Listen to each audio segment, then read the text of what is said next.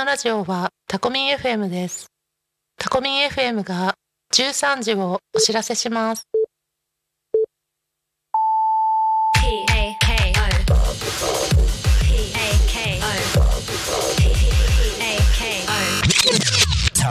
FM. 今日より明日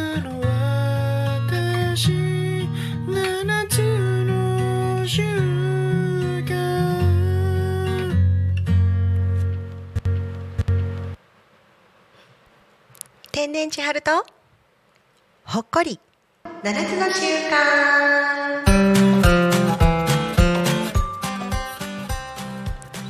こんにちは千春です。火曜日午後1時から2時のこの時間はビジネスはもちろん家族や職場の人間関係などなど頑張っているあなたへ幸せな人生を送るためのヒントが詰まった7つの習慣を中高生にもわかるくらい噛み砕いて週に一度ほっこりする形でお届けしています。いつも番組を聞いてくださってるリスナーの皆さんいつも聞いてくださりありがとうございます。そして初めましての皆様ようこそ。千春の7つの習慣を見つ見つけてくださり本当に嬉しいです。ありがとうございます。口から生まれたと言われるくらいおしゃべりな私。このスタジオでは一人なのでカフェで皆さんとおしゃべりをしているつもりで今日も楽しくお話しさせてくださいね。では続けて皆さんからのお便りを読ませていただきます。いつもありがとうございます。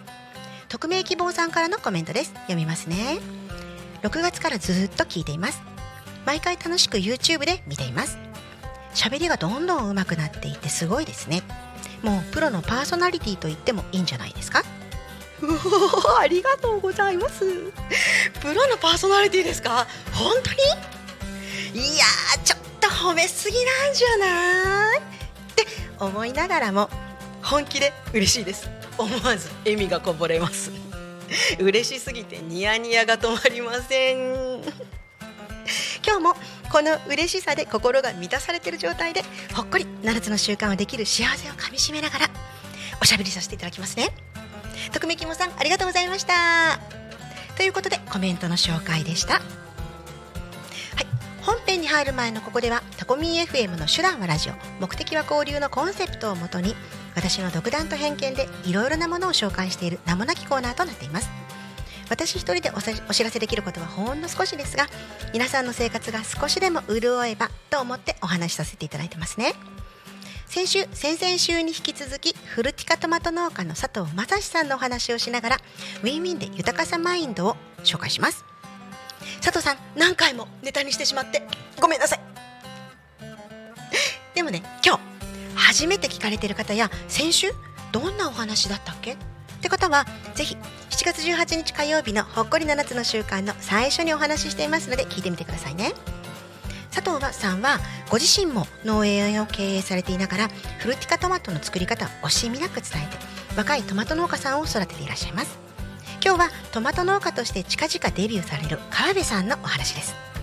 佐藤さんのように7つの習慣を実践されてウィンウィンを常に考え豊かさマインド満載の方は周囲の方の幸せを自分のことのように喜べるだけではなく幸せが近づいてくる速度も速いんだと私が感じた事例です。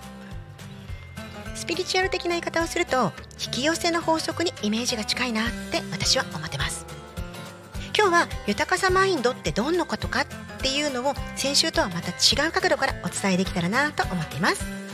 佐藤さんとねお話ししていて私が何度も耳にするフレーズがあります。それは農業のハードルを下げたいです。佐藤さんのやっているトマト農家は誰でもできるんですって。ご自身のことをズロズボラで面倒くさがり屋でそんな自分でもできるんだからだから誰にでもできるんだよということだそうです。そしてそのやり方をやってみたいという人がいたらどなたにでもお教えしたいと広く広く農業を広めたいとそういうふうにおっしゃっていました。農家経験ゼロの初めての方でもいいですし今現在農家をされている方でもトマト作ってみたいなっていう方でも全然 OK だそうです。農家経験ゼロでも成功できるのは先週の橋本さんで分かりますよね。その他にもタコ町外の方でもこのトマト栽培で成功されている方が何人もいらっしゃるんですよ。そんな佐藤さんのところで10ヶ月前からトマトを学んでいらっしゃる川辺さん。川辺さんは多古町に移住されて地域おこし協力隊として多古町活性化のためにいろいろな活動をされる中で佐藤さんとのご縁がありトマト栽培を学ばれることになったんですって。川辺さんも農業経験未経験者で遠く福島から移住されてきた方です。知り合いもいなくて心細い思いもされたんじゃないかと私は勝手に推測してるんですが佐藤さんとの出会いで川辺さんにも転機が訪れたんです。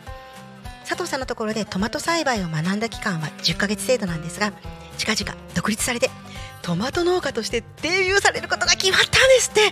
素晴らしいですね。拍手。すごくないですか、ね、農家を成立させる必須条件は土地ですよね。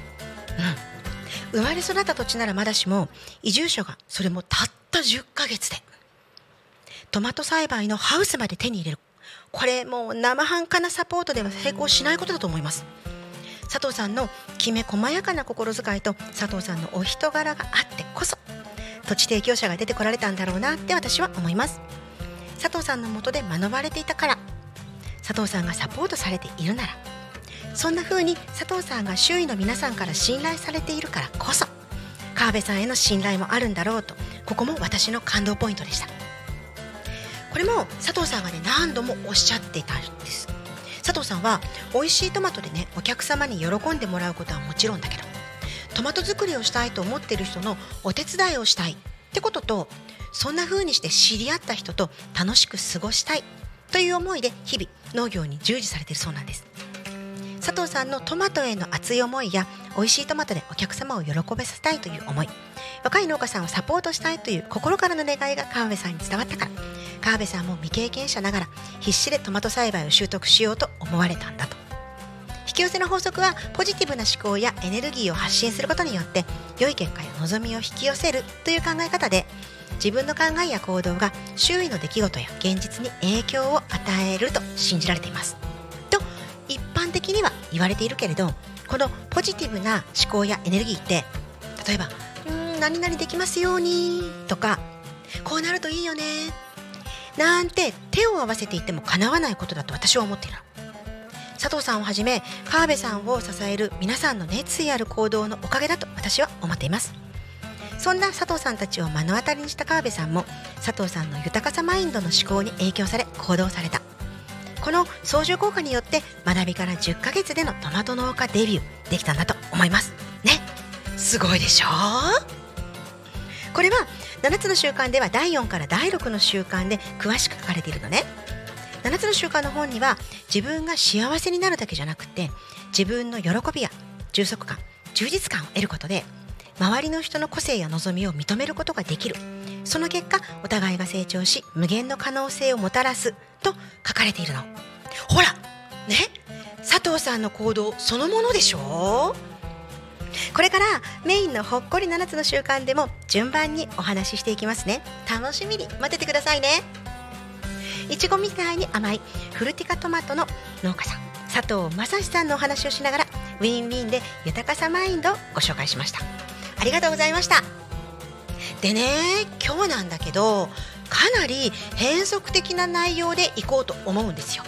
一つはね先週ほっこり7つの習慣のコーナーを時間拡張してお話とワークをしますよって前振りさせてもらってるじゃないですか、うん。それともう一つがね急遽急遽決まったことがあって私アドバンネットで高校生にオンラインで7つの習慣を教えてるって言ってますよね。今学生さん夏休みじゃないですか。一人ね紹介したい高校生がいましてですね。夏休みでね平日の日中に時間も合うし本人にも出てみたいと言っていただけたので急遽ゲストとしてお呼びすることにしました。リスナーさんはきっと皆さん大人の方々なので高校生でもね7つの習慣できるっていう私の話を前からね何回も聞いてるとは思うんですけれどもえ高校生にどんな風に教えてるの？高校生が学んだらどんな風に変わるの？とか思っている方もいらっしゃるかも。と思うのでこれを機会に皆さんがどう感じるのか。高校生が7つの習慣実践ってどうなの？っていうのを確認してもらったり肌で感じていただくためめったにないチャンスかと思ったので今回アドバンネットの7つの習慣の受講生さんにゲストで来ていただくこととなりました。では紹介したいと思います。ゆうたくんです。どうぞ。はね準備してる間皆さんお待ちくださいね。椅子座ってじゃあ、えイヤホンして。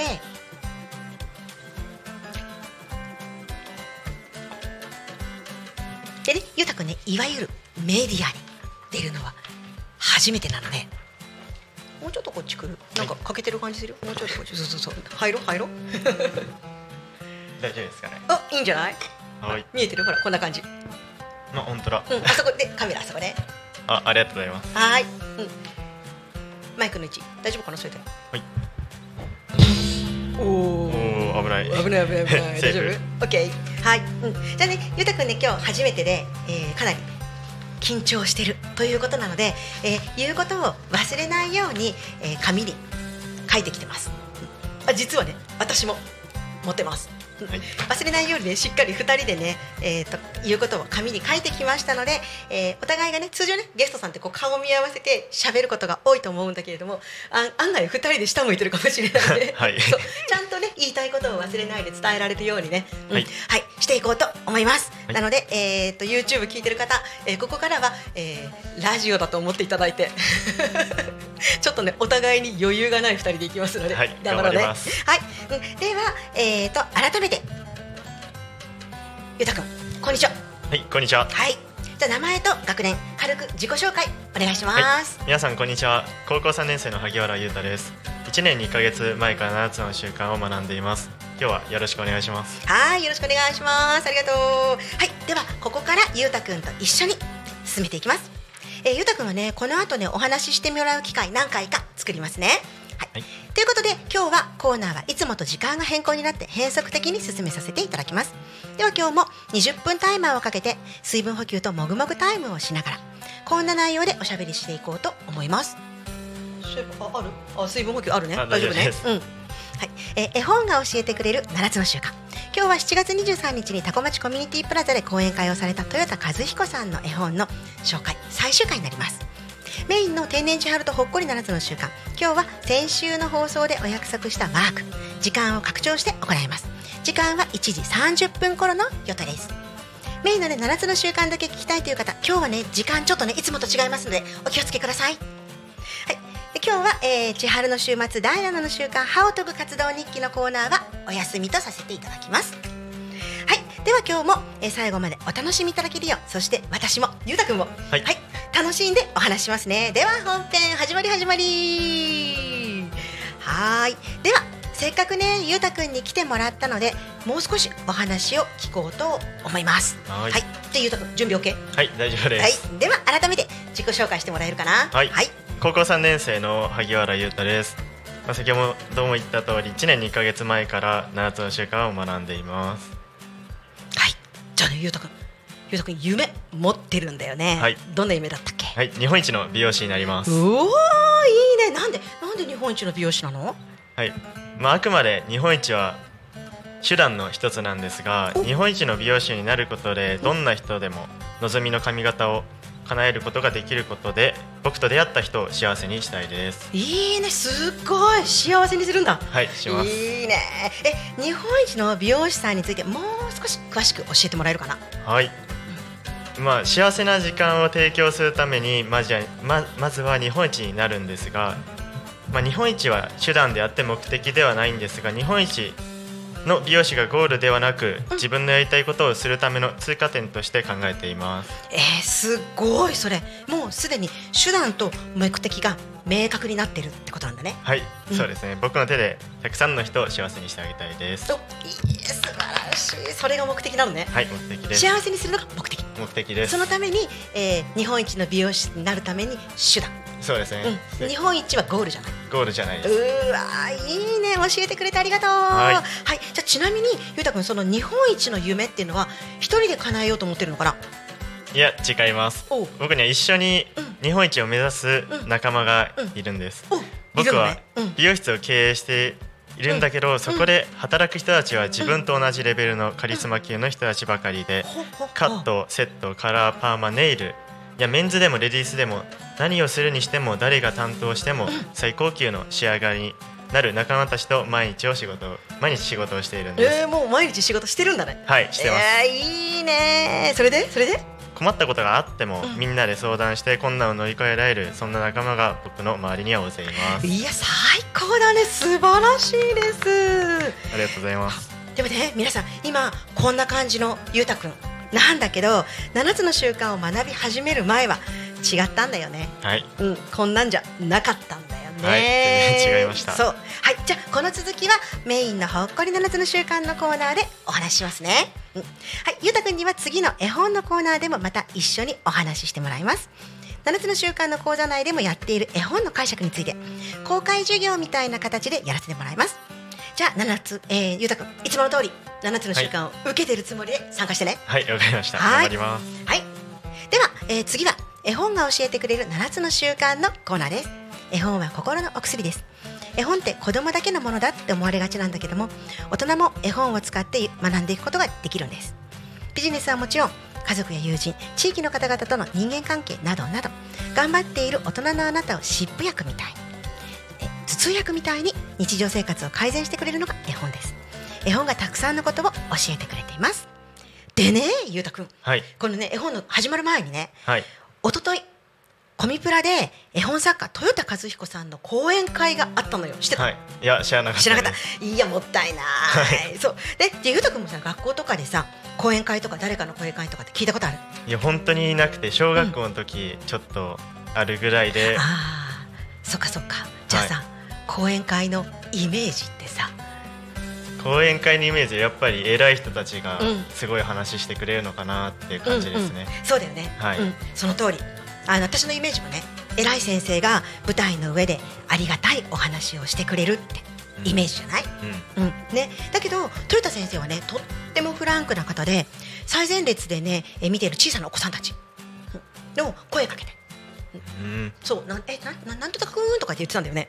そう。でご自身のねお話の中にそのお子さんたちね上手に巻き込んで、はい。で紙芝居とか絵本の読み語りとかしながらお話しされててね、とってもね楽しい講演会だったのよ。えー伝え方が上手なんですね。そう、うん。本当に上手。あのなんだろうやっぱ小さ絵本だからね。はい。小さいお子さんたち来るんだろうなっていうのをもう最初から分かってて、はい。うん、相手を理解してて、えー。あれ？相手を理解する。け第五の週外だよね。傾聴だよね。そそうだね。いいね。ごめんかぶっちゃった。そう。でね思わずね笑っちゃうようなこととかはい。ほろりと涙したくなるような絵本の創作秘話もたくさん聞けたんだけれども、ね、ごめんここではね話せないのよ。ダメですか？ダメ。残念。そう。ということでねリスナーの皆さんも、えーもし機会があったらぜひ豊田和彦さんの講演会に足を運んでみてください、はい、ということで今日も豊田さんの絵本を紹介しますねはい、では今日の、えー絵本のタイトルを発表します。電車に乗って。今日の絵本は電車に乗ってという絵本です。では紹介していきますね。私が大好きな絵本作家の豊田和彦さん。1947年宮城県生まれ。え早稲田大学第一文学科卒業。フリーのイラストレーターを経て娘さんの子育てを通して絵本の制作を始める。1983年に「僕はやっぱり鳥なんだ」で絵本デビュー。1998年今日紹介する「電車に乗って」で厚生省中央児童福祉審議会で児童文化財特別推薦を受け2002年どんどこももんちゃんで日本絵本賞を受賞され「雨ですよ」は東京書籍の小学校1年生国語上の教科書に採用されています。著作権の問題で読み聞かせ朗読はできないので出版社のアリス社からの紹介文書を読ませてもらいますね。ゆうたくんには前もって絵本を読んでもらってます、はい。えー絵本の紹介です。次はワニだー。ワニだー。車内アナウンスが流れてうららちゃんの乗った電車にぞろぞろと乗り込んできたのは。はい、えー出版社からの絵本の紹介文書でした。ありがとうございますはい、ではここから公開授業となります。はい、じゃあゆうたくんよろしくお願いします、はい、よろしくお願いします。はい。でねここからね始まるんだけれど、ちょっとねあと30秒でえっ、と20分タイマーの時間になるので、はい、ちょっと早弁ならぬ早水分補給させてもらいます。はい、はい、暑いよね今日ね。ものすごく暑いですね。ねちょっと飲みましょう。喉乾く、はい、そう今日もね暑いのよ。ここにあでも今日はねここ今二十9.7度。29度だと思いましょう。はい わかりました。9.7だと思うとねうわ30度かって思うからね、うん、思ったよりそう考えたらうんうん。変わります。ね、エアコンついてるからね。はい、さあ今日のあ春なった。OK 今日の水分補給もぐもぐタイムはスイカ。大きいでしょ。大きいですね。二人で食べるからいっぱい持ってきました。はい。じゃあゆうたくんどうぞ。はいいただきまはーい。よいしょ。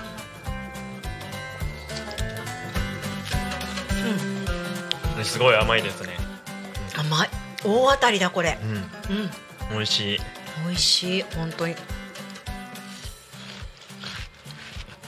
ASMR 食べてる音鳴ってるんで。あのね今まで何回かね、うん。チャレンジしたけどはい。あの種のガリッと音が入ってても、うんうん。意外と入ってないね。うんこれは入ってないですね。入ってないね、うん、これは今多分種入りだからうん。ガリガリ言うと思う、うん。私ね種も食べちゃう派なんで。確かに。うんすごい。羨ましい。食べれて。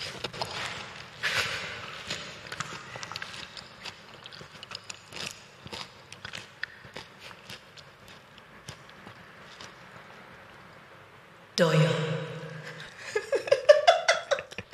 やめてくださいよ。聞こえた？聞きました。聞こえた？よかった。すごいいい音鳴ってまいいした音。あじゃあ美味しい音もはい。あの皆さんにお届けできたみたいで。はいいいと思います。一個でいいあ大丈夫です。ごめんね私2個食べちゃった。私食べました。もう。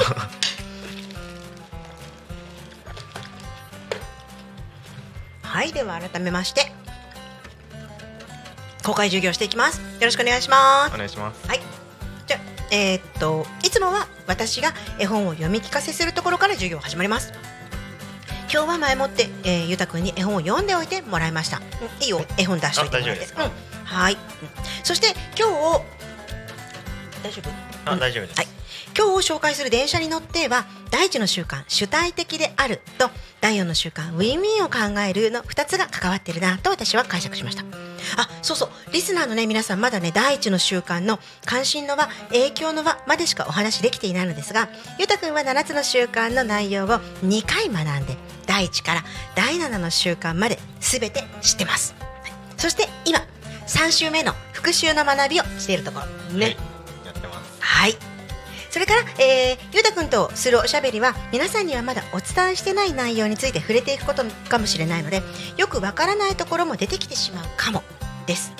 だけども、えーイメージしながらあこんな感じかなって聞いていただければいいと思います。はいでは、えー私の7つの習慣のお話を聞きながら将来どんな変が起こるかなってそんな風に相談しながら聞いてもらえたらいいなと思います。楽しみにしててくださいね。はい。はい。ではゆうたくんいつも通り全開でお願いしまはい。す、頑張ります、はい。お願いします。はい、えーでは改めて電車に乗っての絵本は第一の習慣主体的であると第四の習慣ウィンウィンを考えるの2つが関わっているなと私は解釈しました第1の習慣では刺激と反応の間の一時停止ボタンも使われているし影響の輪に集中して自分にできることをやろうとしている。さらには第4の習慣での合言葉勇気と思いやりも出てくる絵本だと思います。主人公のうららちゃんは電車に乗っておばあちゃん家にお出かけするんです。それも一人で。一人で。一人でね。すごいですすねごいよね、うん。そう、えー幼稚園生かな？小学校低学年かな？小さな子供が一人で電車に乗るってかなりドキドキだと思うのね、うん、で私も、えー小学生の時親戚のおばさんの家にお泊まりに行ったことがあって、うん、そう。でね、えーその時初めて一人で電車に乗って行ったのよ。すごい。あの緊張感で忘れられない。緊張しますよね最初は。そうすっごい。もう今でも新鮮あの、うん。鮮明に覚えてる小学生の頃だったんだけどおばさんの家までのね電車がね11駅。これもでも忘れられない。うん。全部言える。いまだに。え本当ですか？言える言える。あの言うとね、はい。あの場所バレするんで言わないけど、ね。まあ別にね私の場所バレたでもなんてことないんだけどタコの人だしね。それだけ？鮮明に。そう覚えてる。そう。でねそう乗り越さないように駅名ね全部書き出して。で駅に着いたらね一個ずつそれ消してって名前をえうんで最後の駅まで本当に間違いなくね駅名がアナウンスされるのかもうドッキドキしながら過ごしてたそこまでしそうそうそうだってほらね違う違っちゃったらあの乗り換えないのよ。乗り換えないのに、うん。もうドキドキ。確かに。そう出てこなかったらどうしようとか。うん。わかりますその気持ち。そう。で電車の中でねうららちゃんねうとうとするんだけどね、私も電車の中でうとうとなんてできないし、周りの人からね声かけられても返事する余裕なんてもうなかった。確かに余裕ありませんよねねえそう。で、えーあの頃の私には誰かに頼るとか、はい。周りの知らない大人の人に助けてもらうなんて思ってもみなかったしむしろ知らない人に声なんてかけられたらね駅名チェック忘れちゃうじゃんうん、うん、確かに。そう飛んじゃう。い一個飛んじゃったらね、うん。そうえー、おかしいおかしいってなるから。そう。だからそんな風にね大変なことになりそうだからもう隣の席の人にねもしかしたら声かけられてたのかもしれないけど、うんうん。全然入らない。入らない。入らない。あそう。ーなるほど。ずっと。本当に。うん。もうもうもうもう、うん、絶対お話しするなんてできないし、へそう。1時間よ。なるほど。そんなに？そんなに。すっごいよ。そう。もうね駅名がね書かれてるメモ必死に見てであのアナウンスに必死に聞いてそう。で電車のね一人旅。あもう楽しむなんて全然うん？全然全然。楽しそうなのにうん、たえ多分ね旗で見てたら面白いと思う。あーなるほど。うん本人は全然ダメダメダメダメ。でもおばさんの家にね着いた時にはねもうくたびれ果ててねヘッドヘッド考えることが多すぎて考えることが多すぎ疲れちゃいますよね。そう本当に考えなくていいこと考えてたんだよね、うん確かに。ね関心の輪にちょっとねあの気が行き過ぎてたんでね、まあ、はい。小学生の頃だけどね、そうですね。うん。そう。でもねうららちゃんはいろんな駅で乗ってくるくまさんやワニさんやゾウさんとしっかりコミュニケーション取れてたんだよね。これすごいよね、はい。うん、で最初は隣の席の人とせあの間開けて座ってたんだけど、ん。だんだん電車の中が混んできて座るスペースが少なくなってきた。うん。うん、その時にね主人公のうららちゃんは誰かに言われるでもなくスッとこう後ろあの席を詰めてうん。スペースここに開けて、うん。そう。で、えー隣後から入ってきたねゾウさんが座れるように行動した、うん。なるほど。そうもうこれね、はい。刺激と反応の間の一時停止ボタン使ってるよね。そうですね。うん。そう。で今のね自分にできること影響の輪に集中して自分の行動を選んだ結果、ちょっと移動した。うんうん。うん。確かに。そう。そしてそこに座ることができたゾウさんへの信頼？貯金。貯金が？うん増えた、増えた。ね。そうだよね。そうですね。うんうん、そう。さあ皆さん当たり前にしてる行動だと思うんですけどもこういった行動を一つ一つ7つの習慣に当てはめていくことで当たり前が当たり前じゃなくなってで、えー自分への自信にもつながってくるんですよね。うん。ねゆうたくんもそうだったよね。はいね。授業を始めた頃。始めた頃は本当に何もできなくて。うん、そう。じゃあ7つの習慣の考えを知ったことでどんなことでも自信につながるようになったんだよね。はい。何事もポジティブに捉えられることができるようになりました。えじゃあ自信貯金のどんなんどんなエピソードある？ちっちゃなこと。自信貯金やっぱり最初はうん。本当小さいことの積み重ねが大事だと思うんで、うんうん。本当に小さすぎるかもしれないんですけど、うん。野菜を残さず食べるとか。おー当たり前だよね。当たり前ですね。普通に考えたら。そう普通に考えたら当たり前だよね。はい。そうあのごめんね。うん。高校生にもなって、はい。食べらんない野菜あんのっていう。そうですね。そう。で今までは残してた。残してました、残してた。うん、だけども、えーそれを今自分にできることはうん、なんだろう。第一の習慣を学んで、そうですね。うん、でじゃあ食べてみようはい。と。おおチャレンジしました。チャレンジした。はい。食べられた。食べられました。おいいね。じゃあはい。自信に、はい自分にプラスになって貯金されました、い、いねはいよかったで素晴らしい。そうこんな感じね、はい。どんなちっちゃなことでも自信につながる。うん。ね、最初はちっちゃくていいんだよね、うん、さあそして電車の中でうららちゃんはうたた寝をしてしまったんだけれどもそれまでに周りの動物たちに自分の行き先をきちんと告げられていたから寝過ごすことなく声をかけてもらえた、うん。はい。ゆうたくんこの辺は何の話になる？えそこささに。うん。あのはいはい。ちゃんとコミュニケーションが取れてたかあ傾聴ができてたから、らうん。そうだよね、うん。信頼？あ信頼貯金ですうん。ね、そうだよね。うん、そう、相手にとっての信頼貯金が何になるかを意識して生活していると、いざ困った時に助けてあげたりするの。難しいよね、これ、うん。できてないとね。そうですね、うん。なかなかやってないと。そうだよね。で、今ね、あの、すごい。私がね、言おうとしたことね、ゆうた先に言ったの、傾聴って言ったよね。はい。そう、第五の習慣、傾聴に回ってくるんだよね。そうですね。うん、もうそれがスッと出てくるってことはもうゆうたくん普段からそれをしようって意識してるってこそうですとだよね。ねすぐ出てくるし、染みついてて、うん、あはい。いいね。えなんかある？信頼貯金のなんかそういうちっちゃなエピソード信頼貯金ですか？やっぱりバイト先で混んでる時とか、うやっぱ余裕がなくなってくるスタッフとかいるんでうん。うんそこで困ってることとか聞いてあげて、うん。少しでもまあ、うまく回るようにできたらなって思って自分で行動したり自分からうん。ですかね、いいね。素晴らしい。傾聴できてるじゃん。傾聴してですいい感じ。そうだよね、うん、そうやってやっぱり人は一人では生きてないいけないって。そうそういうことだよね。うん。そう。で誰にも迷惑をかけずに行きましょうとか迷惑をかけてはいけませんみたいなのは多分ね小学校とかで習うとは思うんだけど、うんうん。もうそれ多分無理なことなんだよね。そう。ですねうん、人に迷惑をかけて生きていくこともうこれできないことだから、うん、だから迷惑をかけた分自分が反対の立場に立った時にどれだけ相手を許すことができるのかってことが多分大事だってはい。思わない？思います。思う？そうですね。うん。うまくやっていくためにはうん。必要ですね。うん、なんかある？そういうの。迷惑をかけられた。かけちゃった。やっぱり人に頼ったりするのは、うんうん。やっぱ難しい人とかもいると思うんですけど、うんうんでもまあ自分からできるあな相手を思った行動をしたりすると、うん困った時に助けてくれるんじゃないかなと思います、そっかそっか。助けてもらうためにまずは自分からいろんなことをしておく、それが信頼貯金っていうイメージ。ゆうたそうですね。くんの中では。はい。うん。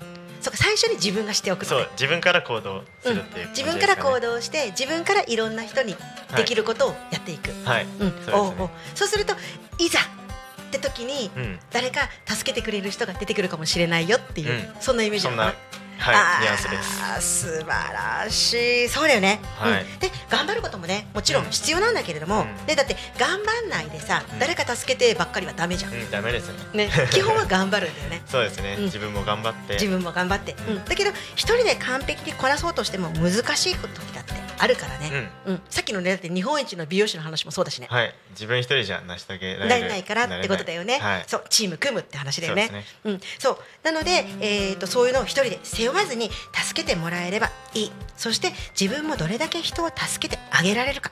これお互い様ってことだよね、はい。うん、さあはーい。では、えー私がこの絵本から受け取ったメッセージです、うん、私が思いのほかたくさんあったの。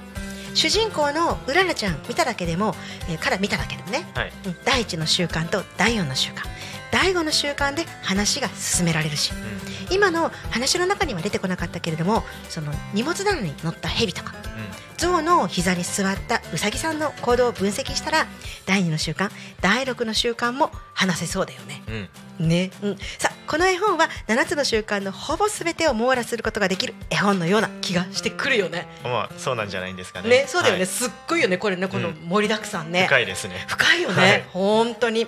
そう。あの自分にとっては普通じゃないことかもしれないけど他の人にとっては当たり前なのかもしれない。でそういうことあるよね。それがあなたのパラナイブなんですね。ってまずは事実をそのまま受け止めることから全て始まるんだよね。はい。でやっぱり第一の習慣これとっても重要。一番最初に取り組むべき習慣なんだと電車に乗ってのこの絵本はそんなことを教えてくれたと私は感じています。なるほど。はい。ね。もしね今のこの話でねえ何それどういうこと？ってちょっと気になってる方がいたら、えー図書館借りに行ってください。そしてえちょっとゆうたくん絵本見せてね。あ、うん。絵本ですか、うん、今ねタコの図書館は私が借りています。表紙ね見えるかなちょっとちっちゃいかもね。こんな大丈夫？こんな感じで、うん、そう。私借りてるんで今言ってもないです。ごめんなさい。そうですね。ここにあるんで。そうここにあるんで多分明日あたり返す予定なのでその後借りに行ってくださいね。ぜひぜひ。ぜひぜひ。はい。ありがとうゆうたくんはい。ではこれはね、えーあくまでもこれはコーチングや7つの習慣を学んだ私の解釈ですのでもしこの絵本を知っていて違う思いを抱いたよとかこんな絵本もあるよ。読んでみてみてなどなどぜひコメントでお教えてくださいコメントは YouTube のコメント欄のほかアドバンネットの LINE や Instagram の DM でもお願いします、はい。詳しくは YouTube のほっこり7つの習慣の概要欄に書いてありますはいありがとうございます。はいでは1時30分。あちょっとこうしちゃったね。ごめんなさいね。お約束したのに。ゆうたくん喋りすぎちゃった。はいそうですね。ごめん。大丈夫ですかね。大丈夫。だいぶ頑張ろうね。はい。巻き巻きでいこうね、そうですね。はい、では最初にお伝えした通り今日は時間を拡張して30分前後からゲストに来ていただくださってる、えー、ゆうたくんのお話と環境の影響の輪の話をしていこうと思っていますここからはメインの天然地春とほっこり7つの習慣のコーナーです。7つの習慣が気になっている方はこの辺から聞いていただくといいかなと思っています。今日初めてお越しの方もいつもは40分の頃からメインコーナーになっていますので、えー放送回アーカイブは開始から40分のあたりから聞いていただけると今までの内容がわかるのでより楽しんでいただけると思います。ではほっこり7つの習慣のコーナー始めますね。皆さんお耳の準備はいいですか？OK です。大丈夫ですありがとう皆さんお待たせしました。今日のゲスト、えー、ゆうたくんと一緒にメインのコーナーもしていきます。はい。はい、いつもなら先週の宿題の確認から始まるんだけど今日はゆうたくんのお話から始めます。このコーナーでゆうたくんのお話を聞いていただければ今日ゆうたくんにゲストとして来てもらった理由がわかると思いますし皆さんのこれからにもお役に立つんじゃないかと思っています。ゆうたくんは、えー日本一の美容室になる美容師になるため。はい。昨年高校2年生の時から活動を始めています、はい、最近ではどんな活動をしてるんだったっけ？そうですね、うん。最近ではやっぱりその大手の美容室にまあカットしてもらいに行くんですけど、うんうん。やっぱりその環境すっごく楽しいんですけどそれだけでは終わらせなくてでそこでどんなマインドを持ってスタッフさんたちはカットだったりまあそういう手手術をしてくれてるのかなっていううん。そういう考え方を見に行ってます。おお素晴らしい。昨日も行ったんだよね実はね。昨日も行ってきうんました。昨日どこ行ったんだっけ？昨日はゴールドっていううん。メンズのトップ3に入るようなうん。メンズ専門のサロンに行ってきました、あいいね。その前どこ行ったんだっけ？その前はオーシャン東京っていう、まあ、メンズトップの社長さんが高木拓也っていう拓也さん。拓也さんですね。っていうものすごい人なんですけどその人にまあ切ってきてもらいました、いわゆるトップってことは業界ナンバーワンの人に切ってもらえたってことだよね、そうですね。えそれってさ予約取れるの？っていうか取ったんだよね。取りました、うんえどんな感じ？簡単に取れるものなの？いや簡単に取れなくて本当うん。4度目のチャレンジだったんですけど、うんうん。やっぱり9時その時間が指定されてうん。開放されるんですけど、でそれでみんなで取り合いしてサーバー入った時にはもう予約半分埋まってたりとか。サーバーにすら入れない時入はい、時があって。えどれくらいで満席になるんだったっけ？最近ここ数ヶ月だと1分以内にはもう全部埋まってますふねーわ。それ取った。取りました。根性だねありやったがとうございます。え絶対高木拓也さんに来てほしかったんでしょ？そうですね。もうその時はうん。熱い気持ちを持っていきまねした、ででただ切ってもらっただけじゃないんでしょ？いや違います。うん。何してきたの？そこはやっぱり自分の熱意を本気で伝えて、うん。やっぱりインスタとか投稿したりするとそこでコメントを少し、まあ、もらえたりして、うん。やっぱそういった自分を覚えてもらうじゃないけどやっぱりちょっと存在をあらわにしてきました。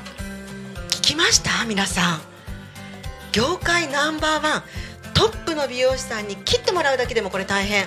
だけどこれはね、まあ、根性やれば予約取れるかもしれないだけど切ってもらうだけじゃなくてそこで日本一の美容師になるって言ってきたってことでしょ？そうですね。宣言してきました。宣言してきてでそれをちゃんと足跡爪痕残してきて、えー高木さんに覚えてもらって、はい。でインスタにコメントももらった？はいもらいました。すんごくないですかこれ？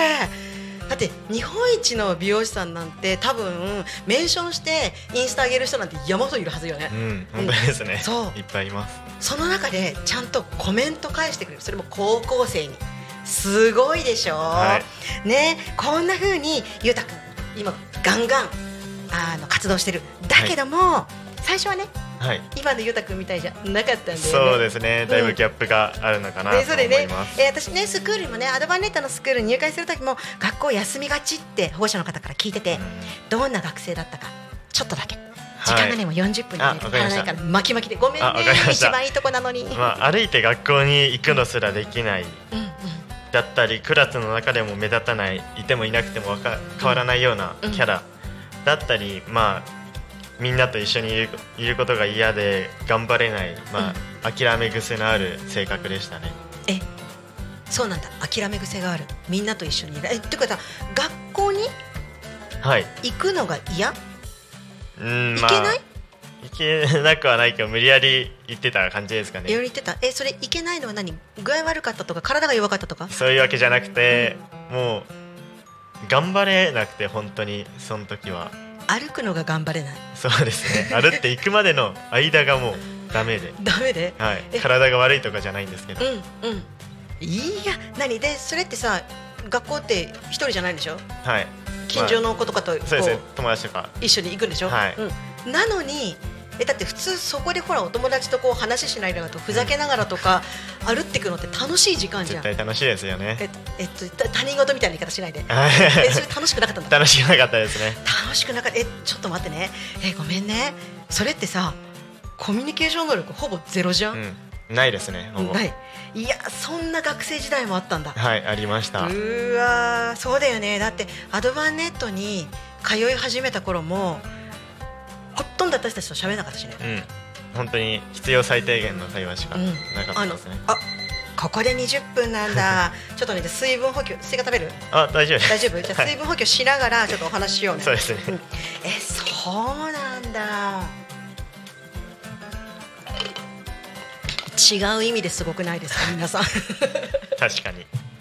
ギャップがね。ねそう。だって言われたことはねあのお利口さんだったんだよね。い。い子ちゃんではって、言われたことはちゃんとしてるんだよね、まあこのプリントしようねとか、この本読もうねとかって、うん。言われたことはしてるんだけれどもでも、えーどうしてそれをしなくちゃいけないのかとかって多分考えてなかったんだよね、うん、やらされてる感じでしたね。ああなるほどね、ううん。んなんでやんなきゃいけないのかとか、はい。何のためにここに来てるのかとか、はい。うん。分からずに。分から分かろうとしてた。してなかったですね。その時は。そそもそもね、はい。うん。もうやらされる感満載、はい。連れてこられて、もう座おっしゃらる通りです。座らされてはい。やらされて、やらされてですね、苦痛な時間だったね。う、ん。よく頑張ったね ありがとう、は ありがとうございそう。ます今振り返ればそんな感じだよね、うん。なのにね。今は日本一うん。になる？そうなんだっけ昨日行った時にうん。なんだっけ、はい。こんにちはと同時に日本一になるって言ったんだっけ？うんそうですね、まあシャンプーしてもらって最初の、うんで、まあ、椅子座ってスタイリストの方待ってて、うん。で来た瞬間に、うん。こんにちは。俺日本一の美容師になります」って 宣言してもう「こんにちは」が口ぐあこんにちはと日本一になりますが口癖ぐらいで。あ本あもうもうど日本一の美容室になるが、はい。こんにちはと同レベルになってるってことだよね。うそうーわすんごいね。それ。えだってちょっと前までは7つの習慣を学ぶ前うん。まではコミュ力ほぼゼロ？はい皆無ですね。皆無？はい。のあの頃と、え今の違いって何だと思う？やっぱり7つの習慣やって、うん考え方とかが変わって、プラス思考になったことですかねやっぱり。はあじゃあ7つの習慣の威力ってやっぱすごいよね。はい。とても あると思います。か。でねそんな、えー、ゆうたくんがね実は今月からねまた新たに新しい行動を始めたんだよね。はい。ね今までもね、やってたんだけどね。うん。そ今は、ううん。はいこれから、うん。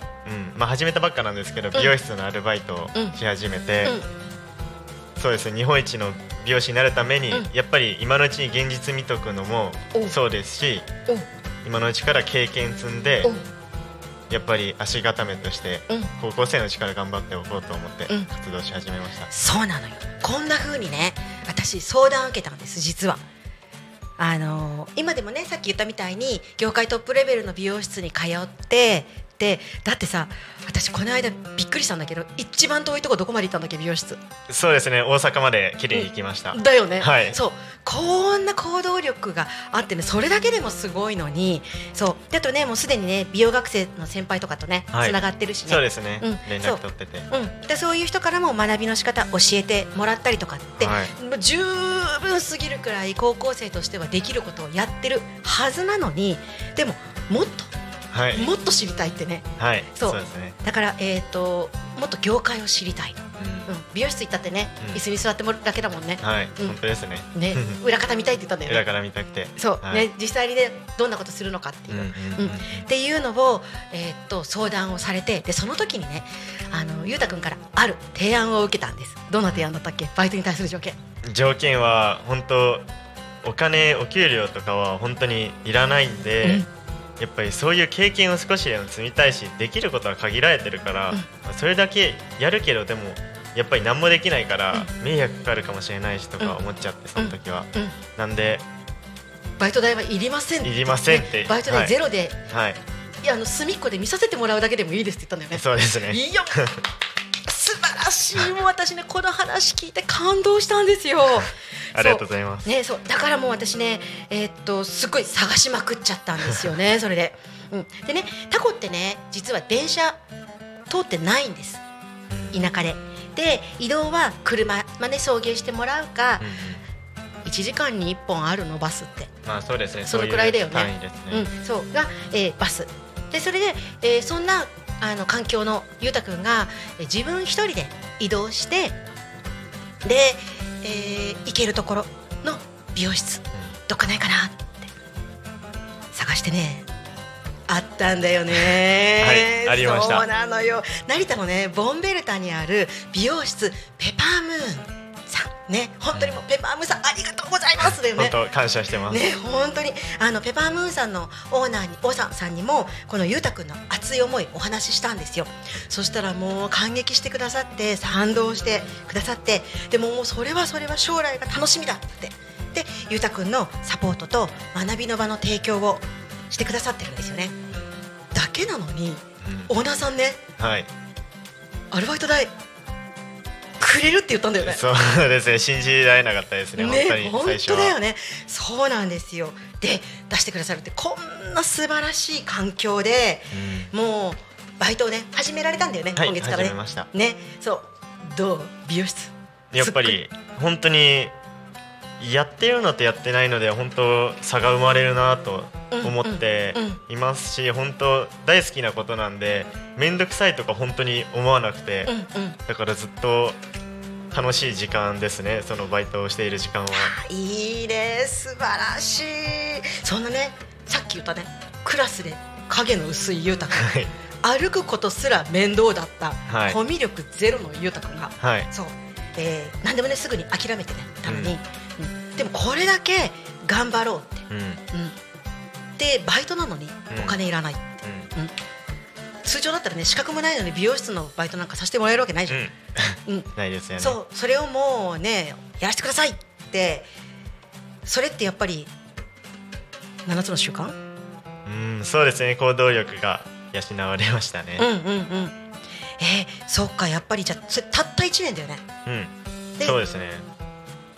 そんな変化を起こすことがやっぱりできたのは。はい。やっぱり7つの習慣のおかげだと思いますし、うん。それこそ将来に向けた美容の活動、まあ、SNS でのうん。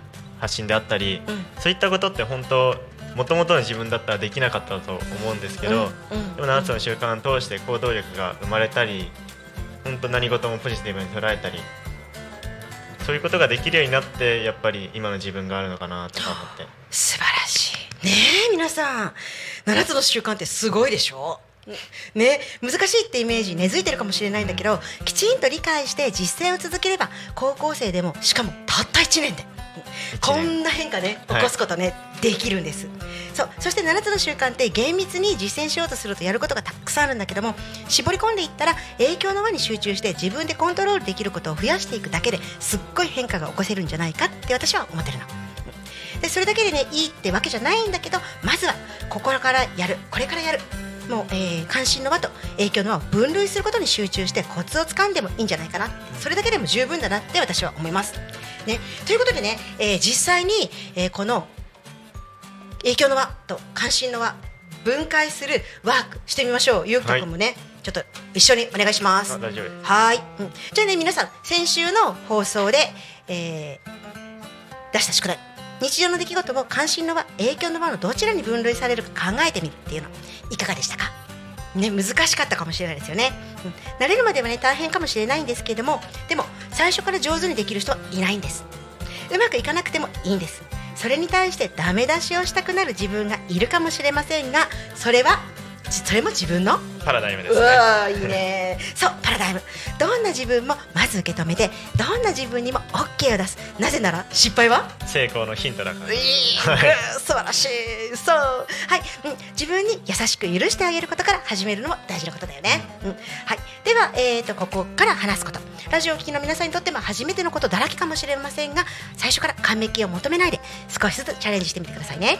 ではそんな感じで、えーワーク始めてみましょう。じゃあ皆さん紙と鉛筆と消しゴム用意できてますか？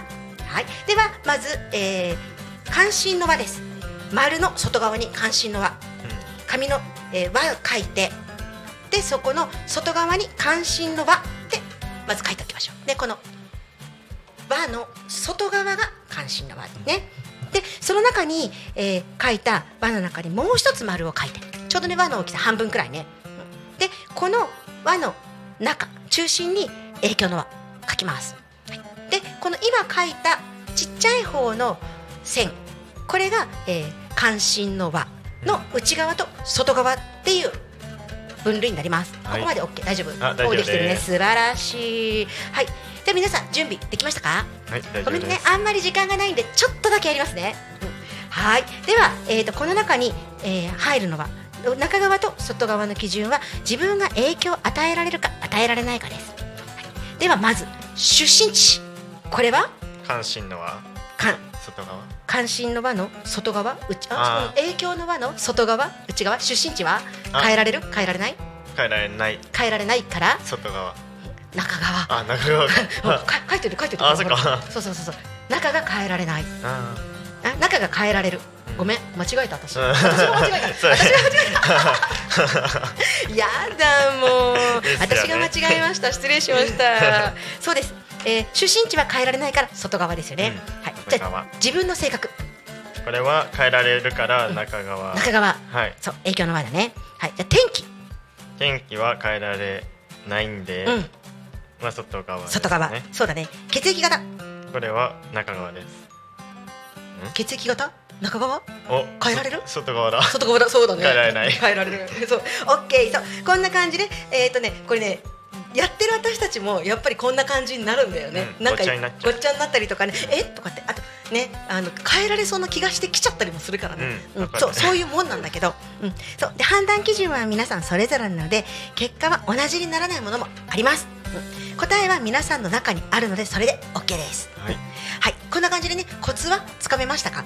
多分ね、えっ、と、影響とか関心っていうと分かりにくいから、中が変えられるもの、外が変えられないもの。うん、こうやって言った方が多分分かりやすいよね。うんそうん、で変えられるものと変えられないもの。コントロールできるものとできないもの、うん、じゃあね例えばね天気。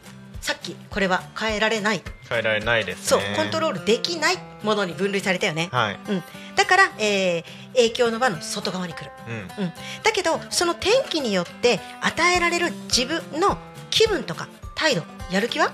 それは変えられます。変えられる。そうだよね。コントロールできるよね、うん。だから、えー、とコントロールできないと思った事柄もコントロールできることでカバーする。うん。ことによって天気そのものをはい。中に入れることができる。これが技の一つなんですよ、なるほど。うんちょっとね難しいねはい。そう。レベル高いですね。かなりレベル高いいきなり言ってます、うん。ここねあの皆さん話聞いててもらうだけで大丈夫ですよ、うん。先週ねお話しした事例をもう一度。今日は天気が悪いからなんか天あの気分が乗らない。予想しておかおいいてなかったお天気のせいでえ天気気分が乗らない。もしくは落ち込んだ。天気が悪いと何がいけないのかな。って自分に問いかける、うん。うん。例えばね、えー、と今日お出かけするために白いパンツを用意しておいた、うん。うん、だけど朝起きたら雨降ってた。うん。あーお一瞬落ち込まない？一瞬落ち込みますね。ねだよね、はい。うーわ雨降ってる時に白いパンツかーって泥跳ねするかな？これ汚れないように歩くの気使うしな？嫌だな。ちょっと出かけるのやめようかなーってうん。なるよね、なりますね。うん。さあじゃあここどうすカバーする？それはまあその環境でできられできることを考えるんでやっぱりまあパンツ変えてうん。その日の楽しみ方をうん。最大限に引き出しますね。そういうこと。そうなの。だから、えーっと天気は変えられない。けど自分の行動を変えることによって雨でも楽しいお出かけにする。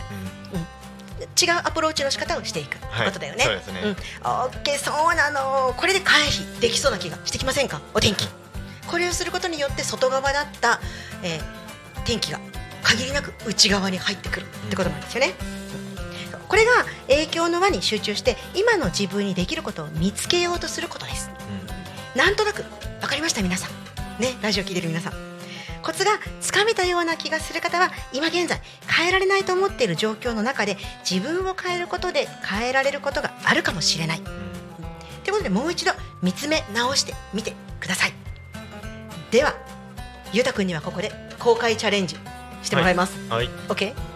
大丈夫です。はい、えー、ゆうたくんが今何とかしたいことできないと思っていること。うん。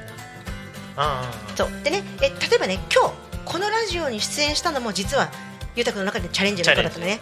うん、そう。どんなチャレンジだったのかな？やっぱり今の高校生の僕ができることって本気で夢を語ってその夢に共感してくれた理解者に出会ったりすることだと思っててで日本一の美容師になるって、まあ、あちらこちらで宣言してるんですけどまあ日本一の美容師の方の予約に食い込んでまあそれこそ一昨日とかは、まあ、メンズのトップ3に入るような美容室に、まあ、お邪魔してきて、まあ応援してるよみたいなそういった言葉をいただいて、でもそれってはい。結局、ずっと同じことの繰り返しだよねやり方はね。ね。うん。で今日のこのラジオ出演はどんなチャレンジだったの？今日の出演は、うん。やっぱり地元の多古町の皆さんに、うん。僕の本気を、まあ、聞いていただきたくてうん。出演しました、おーすごいな、はい、うん。じゃあ今このラジオに出演して、えー言えた。っはい。てことである意味チャレンジ達成？クリア、まあクリアですね。クリア。いいね。おめでとう。ありがとうございます。次の課題は何、うん、次の課題課題は、言えただけで満足？いや違います。じゃあ今日ここで話したことが本当に影響力出てると思う？いや 出てるは出てるけど少ししか出てない。うん。その結果ってここで言って終わって帰っただけじゃうん。分かんないよね、わからない、うん、じゃあ次の課題としてはい。どんなアクション起こせると思う？そうですね。やっぱり、うん。SNS は、うん。今は今の最高のマックスの状態うん。の見せ方をしてこいつすげえなって思われるのがまあ目標だったっていうかまあそういうやり方だったんですけど、今は7つの習慣でこんだけ変わったんだよみたいなことを少し SNS で発信して、まあそれで俺も日本一なれるんじゃねえとか思ってくれる人がいたら共感者が出てくれたらいいなと思って。なるほど。ビフォーを見せるってことね。そうですね。今まではアフターしか。はい、うん。アフターしか見せてませんでした、もう生まれつきのゆうたくんだと思ってる人いるかもしれないもんね、はいこれがね。そうん。うんもう子供の時からバリバリね。応援団長とかやりそうな感じだったっていうね、はい。うん。そうじゃなかった。うん。えいいね。でビフォーを見せてはい。全然こうじゃなかったんだけど、7つの習慣ではい。こんだけ考え方変えられることができたよっていう発信をしてみる、はい、してみます。します。る。します。はい。いつやる？今日やります。今日やる？い。やー、はい素晴らしい。今日やるそうです、はい。皆さんじゃあ、えー、ゆうたくんのインスタチェックしてくださいね。はい。じゃあ、えー、とチェックの仕方。ゆうたくんのインスタの検索方法は、えー、萩原ゆうたで出てきます。萩原の漢字は草冠に秋。それに、えー、ゆうたのゆうは悠々自適のゆうに、えー太いでアカウントはローマ字で UYUTA ユタ。数字の37で YS これでチェックしてみてください。はい。はい。だよね。もう1年間7つの習慣を実践し続けたら高校生でもこれだけの自分分析ができるようになって自分から行動を起こせるようになったっていうこれが7つの習慣のパワーです、はい。で皆さんも続ければゆうたくんみたいにできるようになるよね、はいなります。なるよね。絶対なります。素晴らしいじゃあゆうたくんえっ、とラジオ出演してみてのはい。感想を聞きたいんだけどごめん時間がない、はい。はいごめんね。大丈夫です。しゃべりすぎちゃった。はい、ということでじゃあゆうたくんの出演はここまでです。はい、はい。ありがとうございました。はい。じゃあまたね。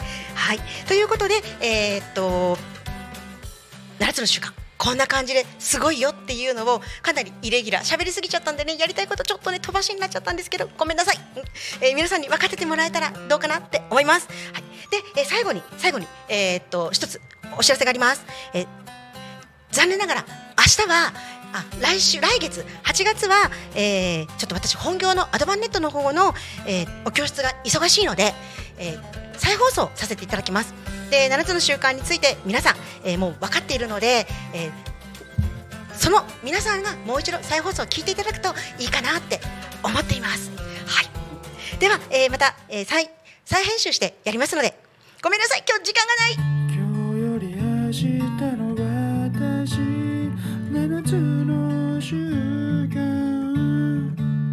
ありがとうございました。また来週。